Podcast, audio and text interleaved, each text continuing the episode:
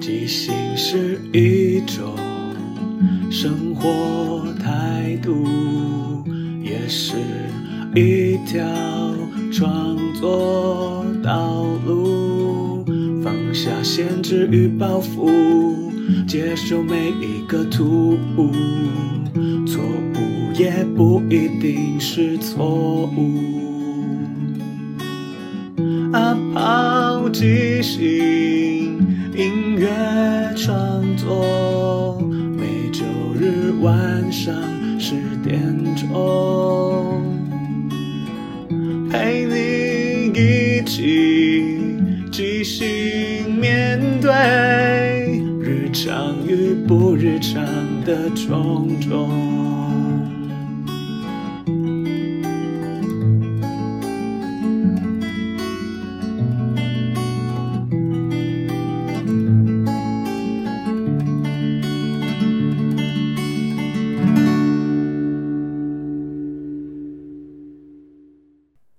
嗨，大家好，我是阿抛，欢迎收听阿抛的即兴音乐创作。每个礼拜天晚上十点，用二十分钟的即兴音乐畅聊，陪你一起即兴面对日常与不日常的种种。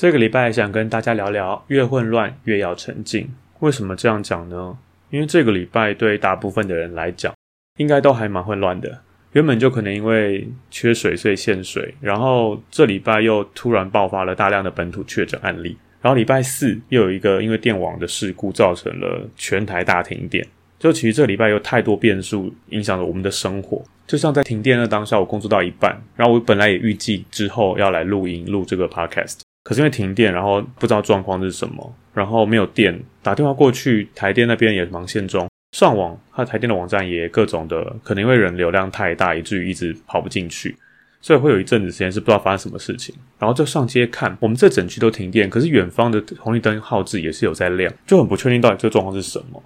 然后随着时间推进，才慢慢了解，哦，原来是因为南电北送的过程中有一个分流装置出了事故，以至于让电暂时先停止供应。所以开始有了分区限电。的确，我是在停电前有收到简讯，但其实当时看不太懂。然后过了大半个小时，突然停电。他说分区限电啊，问我朋友才说哦，原来所谓的限电一次大概五十分钟。但事实上，当天的状况也没有真的刚好五十分钟，就来了一阵子电，还有停一阵子电。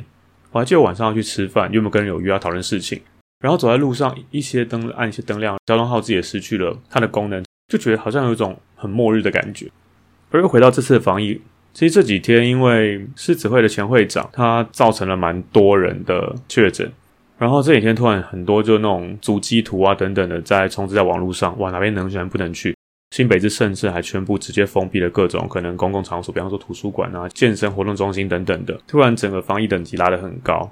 其实台湾现在才到这个阶段，已经算是很好了。因为在国外早就已经大量的爆发，而台湾做这些事情只是超前的，先先预备准备好，先隔离，希望可以让这个传染链断掉。因为我们实在还没有进到所谓真的三级，所以如果在还有机会防范这件事情发生，我们还是尽量能够怎么样配合就怎么配合，戴好口罩、勤洗手，然后少去人多的地方。像我已经两天没去健身房了，我就觉得有时候自己也会抱着侥幸的心态说应该不会那么衰吧，或者是还好啦，我都有戴口罩啊什么的。但其实最近几个确诊案例都说它病状非常高，就可能只是经过就有办法从你口罩的细缝侵入你的身体。所以既然知道这么危险性，那还是乖乖的不要乱跑比较好。而在这个礼拜的前几天就已经有消息在说可能有大量本土，有可能升到三级。然后有一天下午的记者会，就大家都在等待说到底会怎么样。然后那时候就有公布的说，台湾已经正式进入二级的警戒，也就是说已经进入了有可能社区感染，所以他目前是希望各种大型活动，可能室内一百人以上，或是室外几百人以上的活动要先取消。所以那个时候就发生蛮多表演团队纷纷把演出取消，我们自己的也是，所以我们也一样在消息还没有很确定的当下，我就直接跟几个伙伴密集的联络跟讨论，我们也决定说，在表定的六月八号以前的演出都先暂停。其实已经做了很多准备，包含宣传或是敲人场地等等的，但因面对这个状况，事实上还是安全第一。即使很多麻烦或者是一些损失，我觉得在面对现在这个当下，我们还能够吸收跟接受，那就是还是以安全为重。就像我这礼拜 Podcast 原本想要聊的事情，就是来推一下下礼拜的即兴好朋友，但因为演出取消的关系，就临时改成了今天这个主题。其实这也是我觉得即兴这件事情，是让你在生活中可以保持各种弹性去面对突如其来的状况。比方说，现在健身房不能去了，演出也取消，排练的状况也会减少，就突然好像多了蛮多时间。而这么多时间的状况之下，好像打乱你的工作进程，可是工作又不会因为这些事情而自己变好，它只是延后或推迟。又或者是你必须调整你的工作计划，但这些事情在知道当下一定觉得很烦，一定会很困扰。可是遇到了这种紧要的关头，我们我们大家还是一样得必须好好的正视它，然后想办法调整改变，让事情可以继续做下去，即使有这么多的限制跟外面的变化。其实这几天蛮多新闻跟讯息，我就不再多谈关于疫情然后是停电的部分。那今天我想要带来的第一首歌。呃，因为前几天刚好在跟一个音乐的朋友聊天，他就说他对一些谈情说爱的歌曲有点无感。那我就说，嗯，我我自己也不会特别喜欢这个，因为可能已经太多了。我就跟他说，这就是为什么我很喜欢即兴唱歌，因为即兴唱歌很多时候都会唱的不会是在爱情的事情。就像我从去年开始一直到现在。我唱这么多即兴唱歌里面，真正关于爱情的部分其实非常少，因为我觉得爱情已经是大家一般人，甚至我们的歌手们创作都是往这个路线前进，很难得有机会可以唱一些不一样的歌曲，就可能不一样的角度、不一样的主题、不一样的生活等等的。这也是我希望在这个节目可以跟大家分享。但我今天要放一首情歌，因为这首情歌算是我少数里面谈到感情的，其实并不是我在这个角色当下发生的事情。而为什么想放这首歌，是因为我觉得。其实有时候大家对防疫有时候会松懈，很大的原因就是想着侥幸。但我觉得人真的不能太过于侥幸，觉得自己可能不会那么衰或什么的。其实你觉得你啊，我中了没关系啊，我身体我年轻，我免疫力啊，我可能反正这个致死率两趴，就是有些事情会让你觉得好像其实也没这么严重。可是如果在这个时候你多想一点，想想你的家人、你的爱人、你身边重要的朋友们。如果因为你的疏忽而造成一些，他如果要被隔离，或者说他真的确诊，毕竟肺炎会让你的身体有一些永久性的伤害。如果可以想到这一点的话，是不是大家就会更小心一点，而不会好像有点太随性，或者是说没有把它看得很严重？这首歌呢，是去年第一次即兴好朋友里面的第一场演出的歌曲。那时候只有两个人，我跟冠冠，我抽的角色叫阿垮，然后冠冠抽的角色叫随意君。那时候我们的定调是，这是阿垮我本身办的新专辑的发表会，然后随军是我的好朋友，他还帮我助阵，我们一起来聊聊这个专辑在写些什么。那时候总共我唱了三首歌，已经两首都放过了，其中一首是在第十三集里面我跟关关的合唱曲《你压的办公桌叽叽叫》，那首歌真的很有趣，我觉得大家一定要回去重听。那首歌是因为双人合唱，其实即兴唱歌是蛮难的，然后那一次我觉得两个人合作的非常好，而且这点关自己都是蛮喜欢的。而另外一首是第十八集里面放过的《你怎么舍得我难过》那首歌，其实看起来是经典的那个情歌的歌名，但我当时把它改成一个轻快的歌曲，在讲的是阿垮在跟他女朋友撒娇说：“你不要生气了，你不要再不开心，因为你这样会让我很难过。”也欢迎观众朋友可以回去再重听，因为我目前这个节目做下来，我会随机的因为我需要的主题而把歌挑出来跟大家分享。但事实上，有些歌曲是同一个角色或同一个状况下产生出来的。或许最后有机会可以把它做成一个连接，然后让大家可以更了解这些歌的故事跟那些角色。那我们回到今天这首歌，那时候抽到的歌名纸条就是他在跟你挥手，这也是当天节目里的第一首歌。一开始就讲说这张专辑在讲什么，这首歌就是专辑的名称。他那时候有调到说，我是一个很喜欢冲浪的男生，所以我假日都会去海边。然后我就在讲说，因为我那时候在海边看到一对情侣，他们好像很开心，然后很幸福的样子，就让我有灵感唱这首歌。那我们先听一下。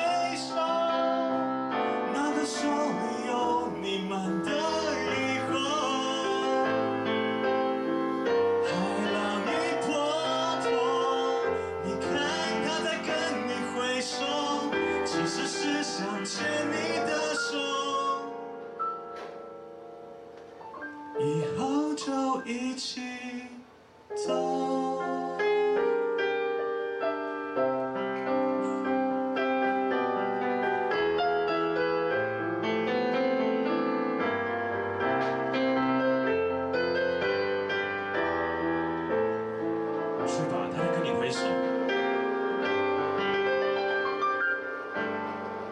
记得要接受，不管未来的梦想有什么困难或是阻碍，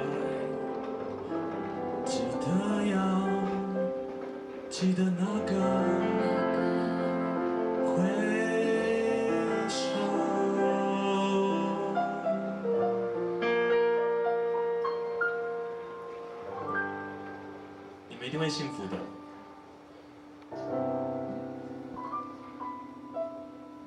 谢谢。其实这一首歌呢，一直都在讲我在海边看到那一对，他们其实甚至还没有在谈恋爱，但可以感受到他们的暧昧跟未来可能的爱。我是这样唱的：我说，今天的海有一点蓝，我看见对岸有一对还没开始的爱，我觉得一定很精彩。突然一阵风吹过来，海的那边是一个男孩，岸上那个女孩笑得很自在。我想他们一定有更好的未来。你看看啊，他在跟你挥手，那个手里有你们的以后。海浪一波波，你看他在跟你挥手，其实是想牵你的手，以后就一起走。然后最后我就唱了一段说，记得要接受，不管未来的路上有什么困难或是阻碍，记得要记得那个挥手。就是我把那个挥手，好像是一个爱的启动。我觉得我看到那个男生对那个女生好像想要进一步，可是彼此之间有一点暧昧的矜持等等的。这首歌虽然不是阿垮这个角色本身发生的事情，是他看到的，但这个暧昧情愫应该是很多人，甚至包括我们自己，都有很多机会有遇到这种会不小心触电的瞬间，算是我很难得里面经常跟我提到感情的部分，而且那个感情是，就是你会在可能在热恋暧昧的时候，你会觉得这个世界上都是美好的，那个对方他对你的感觉，他呈现的每个样子都是哇，这是我要的人，我喜欢的对象。好像可以跟他交往，好像跟他跟他在一起一辈子，所以这首歌就是想要表达这样的状况。而为什么想放这首歌？就我前面讲的是说，我觉得如果大家对防有那么一点点的不严谨的话，或许可以想想我们身边那爱的人，因为其实你保护好自己，也是保护你爱的人。唯有你们两个人都健健康康，唯有你们所有人，你身边的人都一样做，维持健康的身体跟健康的生活，你们才有可能有更好的未来。就像那个狮子会前会长，他的足迹出来之后。因为牵扯到了万华的一些茶艺馆，陈世忠部长他说他们之间有些人与人之间的连结。其实我觉得这是一个很中肯也很厚道的去形容这个事情，代表我们安心的说啊，他不是来源不明的本土确诊，而是他们之间曾经接触过，以至于这样传开了。我在网上看到一个作家，我觉得说法蛮好的，他就说，其实重点是疫病，而不是人。转移焦点对疫调是没有帮助，只会逼人不敢诚实。因为我觉得我们只要知道他去过什么地方，他怎么得到这个病，然后我们自己检视自己有没有进到那些场所，这样其实就够了。我没有必要再去追杀说哦，他的行程哇怎么乱七八糟乱跑啊，或者是说他跟什么样的人有什么样的关系跟交往，这都不是重点。因为重点真的是在于我们好好保护自己，跟保护自己身边爱的人。一旦大家去追这件事情，变成造成以后每一个确诊都会担心说，那会不会我公开了我的行程之后，反而被大家追杀呀，或是对他人肉搜索等等。这样反而大家不敢诚实的讲他自己去的地方，那疫调就完全做的不确实，就一定有漏网之鱼。那台湾人躲了这么久的社区感染就一定会发生。与其这样子，我们大家只要做好自己该做的事情，照顾好自己跟自己身边的人就好。关于那些八卦留言啊，甚至是对一些恶意的偏见的批评，比方说那些茶馆，网络上也开始很多人在讲说，嗯、呃，那个所谓的阿公店，就是是怎样的一个场所？为什么他们要去那个地方？就是你会觉得。我自己个人啦，会觉得说，哦，我要长知识，哦，原来有这样的一个所在，有这样一群需求的人，他们是什么样的样态？但我不会想要说，哦，研究说那狮那狮子会会长是谁啊？怎么去那么多地方？跟谁怎样怎样怎样？因为我觉得那些事情跟我没有关系，我知道这件事情对我来说不会有什么帮助。然后我也会希望让身边人不要去在意这些事情，因为这些事情真的都是可能是茶余饭后的话题，但在下这个节骨眼，真的不需要去讲这些事情。然后今天要分享的第二首歌呢？这首歌应该说这一系列歌曲都蛮特别的，也在之前二月开始我就开始偷偷偷渡在我的每个月月底最后一天的音乐纯享班里面，它就是《金光神咒》。而为什么会有这个系列？就是我从去年开始有跟了一位音乐人学写歌，然后一开始我会拿我之前写过的作品，或是 Mini Dot 上面的一些写作，但后来我都觉得我会改，希望可以调得更好或什么。但基本上，如果我已经写定了，没办法改太多，我就觉得还是写新的好了。但这样一直下去，因为我的创作通常都是文字先出发，我不太习惯那种，因为我之前合作的音乐，他可能会自己用唱的方式先唱出一些旋律线，但我就会觉得这样很怪，所以我就想说，那我如果要练写歌，那我不如找一个。通用的东西，然后可以用它来当做我的可能我的格式或架构。我就看到我桌上放了一张金光神咒，这是我当年在上班的时候我同事给我的。其实金光神咒是道家的一种咒语咒术嘛，它就是让你在念的时候，可能跟念经啊或念咒，就是有一种安抚你的心情，然后可以召唤一些好运来的概念。对我来讲是这样。那时候我的同事还跟我说，当你遇到不顺的事情或是坏事的时候，就好好的念它。基本上我不算是一个迷信的，但是有时候我觉得相信是很重要的一件事情。就我相信事情会变好，我相信这是一件对的事情。那我相信念这个咒可以帮我净化一些什么，我就会做这些事情。然后我就觉得，诶，那不如我来用这个金光神咒来来练习写歌。我可能会写不一样的节奏啊，不一样的和声进行等等的，当做练习。我每次写的时候就会不断的念，不断重复。那是不是某种程度我也是一个我也在进行念咒的感觉？我就抱这个心态那时候写，然后就写写就写了蛮多用金光神咒为基底的一些歌。我自己觉得，如果毕竟市面上我曾经听过一些念经的一些音乐跟作品，我会觉得哦，好像有点太沉闷，或者是有点太庄严。所以我想用这个方法来让这件事情可以更容易被接受，或是更好听等等的，所以我来做这个练习。那时候会放这个，是因为我有朋友说啊。到了月底纯享版，就是啊，都听过了，那不用再听了。所以我就开始在那边投放一些作品，就是让你知道说，哦，即使大部分的歌曲都是在那个月有介绍跟分享过，但还是会一两首是新歌，就是我没有讲过的，你还是要听。所以才有这个系列跟计划。而我也持续在用金光神咒创作。今天要跟大家分享的是我的第四个金光神咒的作品，我们先来听一下吧。天地玄宗，万气本根。光修万界，真无神，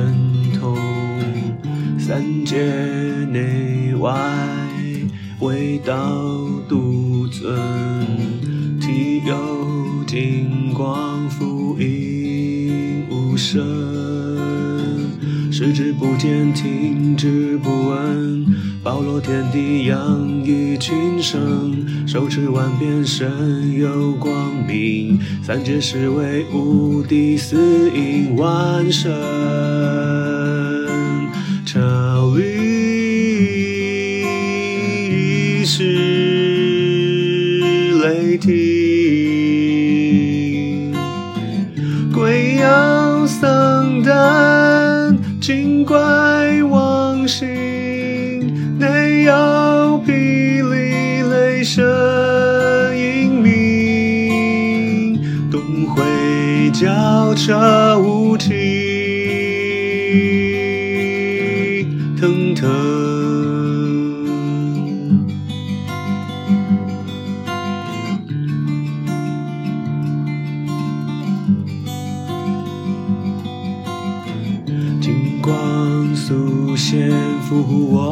的人。金光速现，俘虏爱我的人。愿晨光财神，冰火击如律令。愿晨光财神，冰火击如律令。愿晨光财神，冰火击如律令。愿晨光财神，冰火击如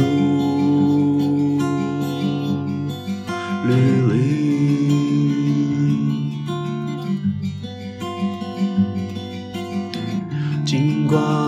神咒，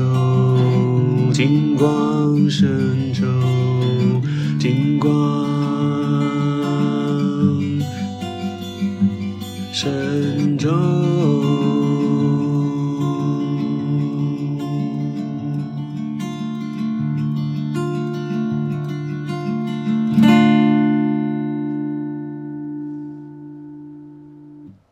我后来上网查，其实不同地方查到的版本会有一些些微差异，但大体上都不会差太多。然后我自己也在其中加了一些我自己想说的简单的小改变，比方说，我看到版本是金光速现。富户，然后圈圈圈是名字，然后你下面要讲说你是几岁几月几日什么时候生的，才可以让神明去保佑你。但我把它改成了就是金光素现，复护我爱的人，金光素现，复护爱我的人。与其执着在你要让神明听到说哦，你是住在哪里啊？你什么时候生的？你是什么名字？你几岁？你什么人？我觉得有时候你只要心想那些重要的人，你自己本人，你爱的人，爱你的人，我就觉得心诚则灵，就可以保佑到他。所以我把它改成这样的形式，也希望大家在听的时候也可以一起接受神明的保佑。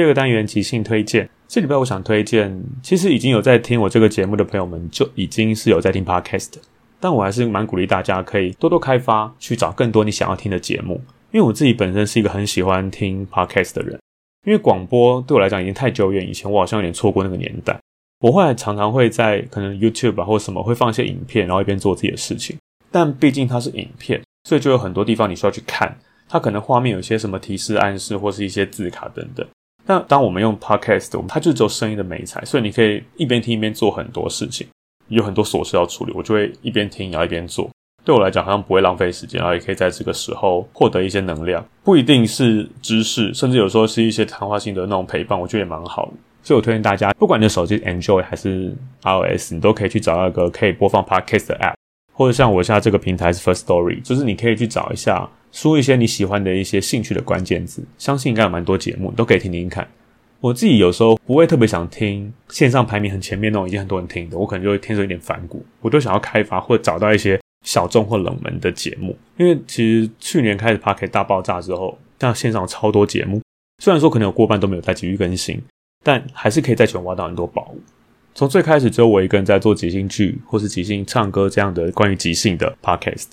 现在已经总共有三个了，另外两个呢，都是我之前有跟大家分享过。其中一个是你今天即兴了没？之前有做了一些即兴的广播剧，有些还加入即兴唱歌。而现在在主打的跟一些即兴剧圈的朋友们的一些访谈节目。如果你还不认识即兴剧，我想要了解即兴剧是什么，或者是想聊聊这些即兴剧演员如何接触到即兴剧或即即兴剧对他的一些改变，都欢迎去收听。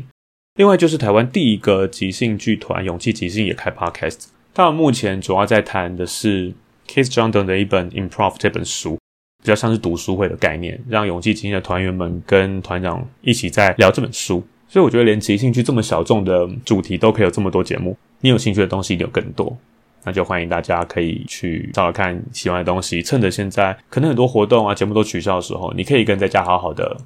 静静的整理你的房间啊，收拾你的心情，然后听听节目，我觉得是很棒的。最后感谢大家的收听。如果喜欢这个节目，可以追踪、订阅或分享。有任何想法或意见，都欢迎告诉我。晚安，我们下个礼拜天晚上十点空中再见。即兴是一种生活态度，也是一条创作道路。放下限制与包袱。接受每一个突兀，错误也不一定是错误。阿抛即兴音乐创作，